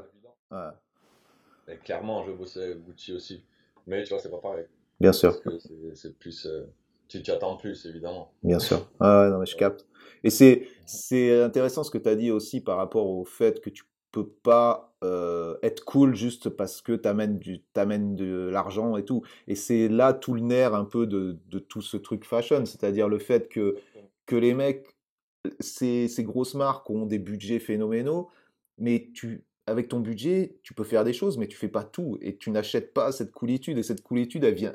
Coolitude, hein, attention, voilà le mot que j'ai sorti. Mais, mais justement, euh, comment tu arriverais à le définir, ce, être cool, tu vois, être dans la tendance? Et comment justement. Euh... Je pense qu'il y a beaucoup de gens qui se la posent. Ben oui. Hein. Est-ce que c'est être jeune? Est-ce que c'est être. Euh, comment tu la trouves? Comment tu es en symbiose avec ça? Tu vois, c'est quoi? C'est pas être jeune, parce que tu peux être un, mec de 50 piges et être cool, tu vois. Mmh Franchement, je pense que c'est dans l'ADN. C'est vraiment c'est un truc que tu sais, un, mec est cool, il est, il est cool depuis qu'il est au collège, tu vois. Mm-hmm. Déjà au collège, c'était le mec cool qui, qui serrait les meufs, qui, qui avait plein de potes, euh, qui traînait avec les mecs cool. Ah putain, t'es en, train de, en train de tuer des gens là, t'es en train de tuer des milliards d'espoir quoi, en disant ça. vas-y, vas-y. Pas du tout, mais le truc c'est qu'il n'y a pas vraiment de. Le truc c'est que t'es cool parce que tu veux pas l'être en fait. Ouais. C'est ça le. Tu vois ce que je veux dire? Donc c'est pas pour euh, tuer des gens ou quoi que ce soit, mais le fait d'essayer d'être cool. Ça marchera jamais, bien sûr. Ça marche pas en fait. bien sûr. C'est pour ça que pour certaines marques qui n'ont pas compris ça, ils essayent trop d'être cool et en fait c'est en essayant de l'être que tu ne seras pas. Donc c'est je sais pas comment expliquer, mais en fait. Euh, ah non, mais c'est extrêmement, c'est, extrêmement clair, c'est exactement ça, quoi.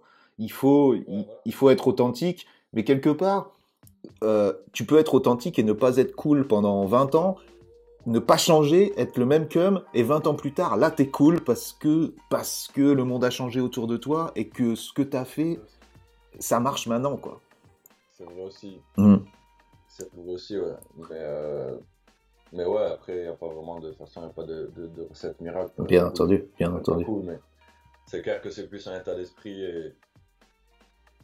Je sais pas, c'est un truc qui est naturel en fait. Du moment où c'est forcé, c'est plus cool. Ouais.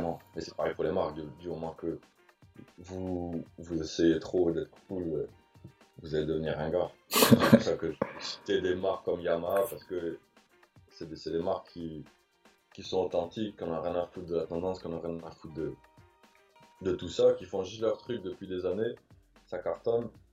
Et euh, du coup, euh, le fait d'avoir, euh, moi personnellement, je trouve en tout cas, le fait d'avoir un, logo Yamaha sur, sur ta veste ou sur un t-shirt, tu vois, ouais, c'est cool parce que c'est inattendu et c'est pas, oui, évidemment, le logo Gucci, tu vas penser que c'est cool, plus cool que le Yamaha, mais en fait, ouais, pas vraiment, ça dépend comment tu le portes. Puis, ouais, ça dépend du contexte, ça dépend de plein de choses, effectivement. Mm. C'est extrêmement complexe, ouais. Pour être pointu, c'est c'est justement ça qui fait la magie du truc. C'est être pointu, c'est avoir plein de critères qui se mélangent, qui font qu'à la fin, effectivement, c'est cool comparé au même mec qui aura dans un autre dans un autre environnement, ça sera il sera il, sera comme un beauf quoi en fait là. tu vois ce que je veux dire? C'est vraiment ça quoi. Même, même les beaufs, ben, ça peut être cool, tu vois, d'être bof. Exactement. Super cool si c'est vu dans un autre angle et dans, différemment, quoi. Moi, ce qui m'inspire le plus, c'est les gens qui sont, euh, comme je disais, qui pas de, qui suivent pas trop la mode, qui, qui font leur truc et qui, en fait, c'est des mecs super cool. Sans le savoir. Euh, qu'eux, ils sont pas euh, influenceurs avec, tu vois, 200K d'abonnés. Mm-hmm. C'est plus ça qui m'inspire que, notamment, l'influenceur avec voilà. Et ça, on peut le voir de, toute façon dans ton Instagram, dans tes stories et tout. Tu es tout le temps en train de prendre des photos. J'essaye de montrer en fait. Mm-hmm. Je veux casser ce délire de, de, Parce que moi, je trouve pas ça super cool des fois, tu vois, c'est tout. Ouais. Non, mais je capte. Je ma vision. Après, il y en a qui comprennent sur, sûrement pas, hein, qui trouvent, ouais, qu'est-ce qu'il fait, c'est nul et tout. Mais c'est pas grave, c'est mon délire, tu vois. Mhm. Bah, de toute façon, tu as construit autour de ton délire et c'est ça qui a fait que tu es où tu es maintenant. Donc, euh, quelque part, euh, continue dans ce. T'as raison de continuer dans ça, quoi. De toute façon, c'est clair, je me pose la question, mais je veux mhm. dire, euh, je peux comprendre que tu vois, certaines personnes ne comprennent pas. Délire, mhm. Et il n'y a pas de problème, tu vois, Bien sûr, bien sûr. Et juste, justement, toi, tu parles d'influenceur et tout. Est-ce que toi, tu te considères justement comme un influenceur? Mais moi, j'ai, tu vois, dans le, dans, le, dans le sens du mot influenceur, tu es un influenceur, puisque tu influences de toute façon euh, la mode, tu... Mais je pense que n'importe qui qui fait, euh, qui est professionnel dans ce qu'il fait et qui, qui a réussi à, à, créer une, une, vision, une identité, mm-hmm. est influenceur. Par exemple, Michael Jordan, parce que c'était une grosse influence pour moi quand j'étais ado c'est clairement un influenceur, tu vois, dans ce sens-là, influenceur. Je trouve pas que ce soit. Tout le monde peut être influenceur. C'est ça que je veux dire du moment où tu es un peu euh, successful dans ce que tu, dans ce que tu entreprends. Ouais. Donc, c'est, je trouve pas que ce soit un métier en soi. Un, athlète peut être influenceur. Un, Messi, il influence des, des, dizaines de, de, milliers de personnes, tu vois, mm-hmm. par exemple. Moi, je suis pas très foot du tout, mais je veux dire, euh, voilà. J'ai pris Jordan, donc. Euh, je prends Messi parce qu'on me dit que c'est le meilleur, mais tu vois, c'est un peu. Tout le monde influence les autres du moment que tu, tu, fais quelque chose et que les gens te regardent. Et... Donc, oui, peut-être que j'influence des gens, mais pas dans le sens. Euh, moi, je me considère pas influenceur, je fais juste, euh, tu vois, ce que j'aime et, j'essaie d'envoyer un message positif. Mhm. Après, euh, je ne me définirai pas comme influenceur, non. Et justement, tu te définis comme quoi, justement? Tu te définis comme photographe de mode? Tu te définis comme photographe en général? Artiste? C'est quoi ton... Tu as réfléchi à ça? Je trouve que photographe se met dans une, dans une C'est ça. Mm-hmm. Mais bon, s'il faut en choisir un, j'irai photographe parce que je ne peux pas faire non plus le mec qui, qui a 10 000 titres, tu vois. Mais euh, ouais, on a... je, me je me définis comme photographe. D'accord. À la base. Après, c'est sûr que ton travail évolue, ta vision évolue. Mais euh, ouais, j'ai photographe, en tout cas pas influenceur, ça c'est clair. Ouais, non, mais c'est clair, de toute façon, tu... c'est clair, voilà, il n'y a pas besoin de, de, trop en faire. Et justement, euh, tu parlais, est-ce que tu réfléchis à comment tu te vois, euh, comment tu vois évoluer ta carrière? Tu disais, ouais, bah, peut-être il y aura de la vidéo, peut-être il y aura, je, vois, je me vois un peu dans, être un peu plus libre dans mon côté artistique et peut-être partir dans cette direction si est-ce que tu as est-ce que tu arrives à réfléchir parce que je sais que c'est très compliqué quand tu es justement pris dans ce flot de travail continuel et de projets, est-ce que tu arrives quand même à te projeter et te dire voilà, dans 10 ans, j'ai envie d'être là, est-ce que tu arrives à le faire ça? Ouais ouais, bien sûr. Mmh je le fais euh, régulièrement. D'accord. Ouais, non, je me projette à fond, c'est clair. Moi, je vois le truc sur le long terme depuis le début, tu vois. Donc, euh, je vois, je sais où je vais aller, je sais euh, par où il faut passer pour y aller. Donc, euh, non, j'ai mon plan, ça, c'est clair. Et tu veux te dire ton plan ou tu veux le garder pour toi? Non, mais comme, comme on a parlé, euh, on en a parlé un, un peu plus tôt, on, on parlait de développer plus le côté artistique. D'accord. Donc ça c'est clair, ça fait partie aussi de mon plan. Évidemment, je vais continuer à faire des photos toute ma vie, ça c'est clair aussi. Mhm. Photos de mode aussi, ça me plaît beaucoup, tu vois. Sauf que ouais, je- je- j'aimerais faire plus de projets personnels en fait. D'accord. C'est plus ça qui me qui m'excite, c'est plus ça en tout cas en ce moment. Par exemple à Dubaï, je fais que des trucs personnels et je me suis vraiment vraiment régalé. Et, euh, et à- et en plus de ça, je peux faire vraiment, je peux faire passer le message que je peux plus m'exprimer évidemment parce que c'est des trucs personnels. M'exprimer avec ce, ce genre de projet, tu vois, que des projets euh, tout le temps commerciaux. Bien sûr. Donc euh, oui, idéalement, euh, ça serait euh, de développer le côté artistique un peu plus. Et justement, j'ai un peu. Je suis pas pressé. Bien sûr. Et justement, j'ai l'impression dans tes photos, même quand c'est des photos de mode, donc quelque part, c'est même pas quelque part, c'est que tu vends un produit derrière. Bien entendu, tu apportes ton truc artistique. Je trouve qu'il y a quand même toujours, euh, dis-moi si je me trompe, mais toujours un côté social quelque part. C'est-à-dire que t'es, tu, tu vas mettre une marque, euh, une marque de luxe dans un, dans un milieu qui va pas être le sien.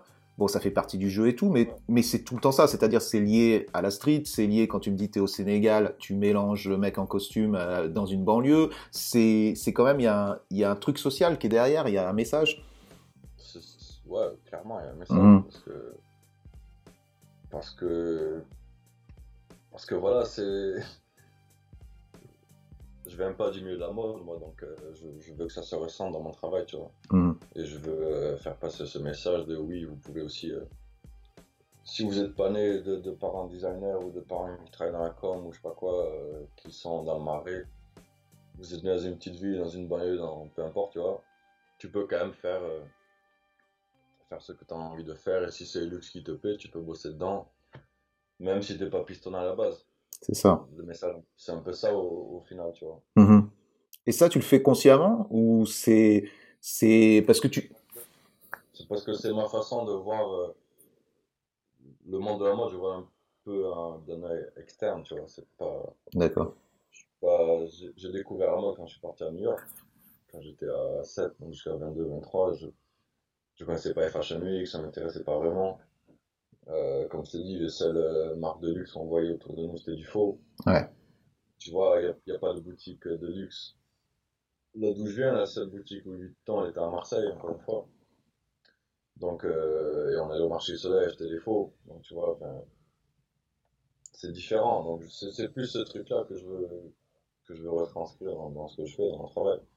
Parce que, encore une fois, voilà, c'est moi et je veux pas inventer une vie, tu vois. Donc, euh, ouais. Non, c'est exact. Il faut, il faut que tu comprennes euh, euh, quel, quel euh, point de vue j'ai sur ça. Mhm. Ouais, il est, il est- ouais, donc tu restes. C'est ça, c'est ça que j'ai l'impression que je retiens dans toute euh, notre discussion, c'est qu'en fait, tu es resté authentique à ce que tu étais. Tu as travaillé pour, pour pouvoir mettre en avant artistiquement. Tu as évolué, tu as rencontré aussi. En fait. Ouais. Et ça se retranscrit dans tes photos et dans ton travail, quoi. Et quand je rentre à 7, tu vois, que je vois mes, mes collègues euh, avec qui j'étais euh, au collège, qu'on se connaît depuis 20, plus de 20 ans, rien n'a changé, tu vois, c'est Mhm. pareil. Mhm. Presque j'ai l'impression de déjà m'être parti, tu vois. Et ça, je- pardon, vas-y, Je excuse. sais pas trop ce que je fais. C'est ça que j'allais, c'est là où j'allais en venir. Et, ça me va très bien, tu vois. Mhm. Mais ça, il n'y a pas un décalage justement Est-ce que est-ce que tu arrives à revenir à 7, revoir tes potos et, te, et vous êtes pareil, tu me dis Est-ce qu'il n'y a quand même pas un décalage? Parce que toi, tu étais, à Hong Kong deux jours avant, tu as rencontré. euh, je te... Euh. Non, parce que euh, tu vois, le fait de les revoir, je me remets dans le même mood. C'est ça. dans le Mhm. même mood de 7 et tout. Et, et mes potes, ils, ils font, euh, ils ont leur boulot, ils sont, ou ils sont en chômage, simi, peu importe. On parle pas de travail. Mhm. on, on se remémore les souvenirs, tu vois, en délire et tout, et, et ça me va très bien. Ouais. Moi, ça, ça me permet de faire un break avec, tu vois, mon travail, avec un peu le monde dans, dans lequel j'évolue. souffler un peu et puis repartir et continuer à bosser. Donc, euh, ouais, ça c'est super important aussi ce truc parce que tu évolues avec des gens qui, sont, qui ont de l'argent, qui sont puissants, qui, qui vivent un quotidien qui est totalement différent de la plupart de, de nous. Et c'est vrai que. Mhm. différents aussi, tu C'est vrai. Des familles différentes, de background, tout ça. Donc c'est clair que c'est clair que ça fait du bien de revenir aux sources et, euh, partager des moments simples avec euh, des gens qui vivent euh, normalement. Tu vois. Ah, c'est sûr. Quand tu disais ta mère, elle sait pas ce que tu fais et tout, quelque part, moi, moi je ressentais la même chose. C'est-à-dire, des fois, tu es là, tu es un peu dans une sorte d'euphorie d'avoir des projets de ouf, et tu rentres à la maison, et, ça te remet à ta place, tu vois, t'es là, bah ouais, ok, super, t'es allé là, ok, bah mets la table et puis, euh, puis ferme ta gueule, tu vois comment Et t'es là, ouais, ouais, c'est vrai, quelque part, euh, tu vois. C'est exactement ça. Ouais. Mhm. C'est exactement ça, tu vois, je rentre, des fois, je rentre de, de, par exemple, des Fashion Week, je suis allé à tant de défilés, tant de soirées, tant de dîners, Louis Vuitton, tout ça, et après, tu vois, tu rentres chez ta mère et c'est même passé quoi, elle s'en fout en fait. Mhm. Tu peux même pas en parler. et on parle de choses normales et puis, euh, et puis voilà. Ouais. Ça permet de, de, quand même prendre un peu de recul par rapport à tout ça, tu vois. C'est clair. Ce qui est important aussi. Je pense que c'est extrêmement important justement cette c'est une base qui fait sur laquelle tu peux construire parce que si tu te construis sur la base de, de tes likes Instagram tu peux non mais c'est malheureux mais ça existe tu vois ce que je veux dire euh, et je pense aussi euh, ce truc d'Instagram, tu vois, qui, est un outil exceptionnel, quand tu n'as que, euh, quand tu ne euh, construis rien autour de ce que tu développes, tu vois, ce que tu montres, c'est-à-dire si, tu n'arrives pas à construire quelque chose artistique ou dans le temps, tu vois, si c'est juste montrer ton huc ou faire, tu vois, des selfies, trucs, euh, tu perds ton temps quelque part parce que c'est il, faut l'utiliser comme un outil de création. C'est ma vision en tout cas du truc. Ouais, ouais, mmh c'est clair, je suis d'accord. Mmh c'est euh, un outil de création et de. C'est un moyen de, de, montrer sa vision, s'exprimer. Mmh euh, et, moi, c'est clair que ça m'a énormément aidé. C'est bon. Ouais, Bon, Julien, je pense qu'on a fait vraiment un gros tour de, de qui tu es, de pas entièrement de qui tu es, mais, je pense que les gens ont pu euh, capter euh, toute ta vibe, toute ton authenticité et, ce que tu retranscris dans tes photos. Donc merci beaucoup pour ton temps. Je te, dis, euh, je te dis à bientôt, je te dis bon courage et bonne continuation pour tes projets, pour ton expo photo. je te laisse le mot de la fin. Ok, ben c'était vraiment cool. merci à toi, merci au podcast de Fusil. Et, et voilà, hein. restez connectés et à bientôt. Merci, Julien. Ciao, ciao.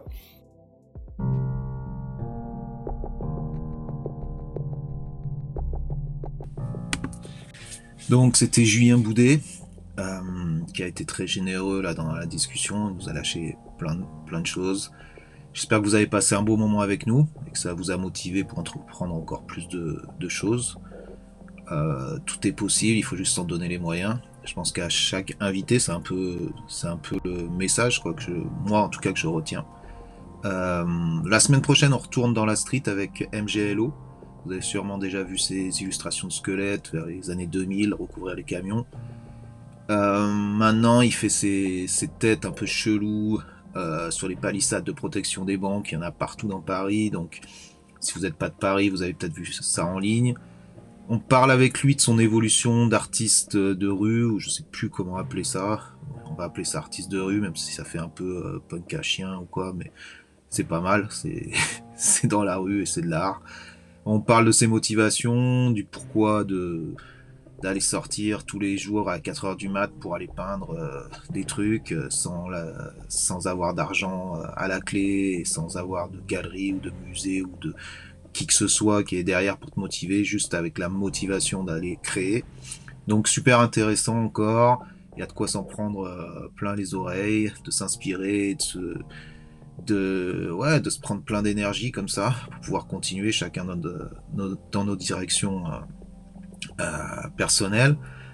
je vous rappelle toujours que si vous abonnez, vous avez les discussions dans leur intégralité qui durent plus, plus d'une heure trente. Là, je crois que c'était une heure quarante avec Julien. Pareil avec Babs la semaine dernière.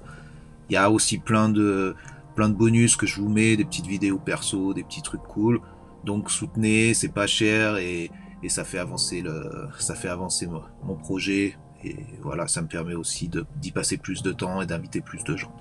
Donc merci à tous, merci pour l'écoute et à la semaine prochaine. Ciao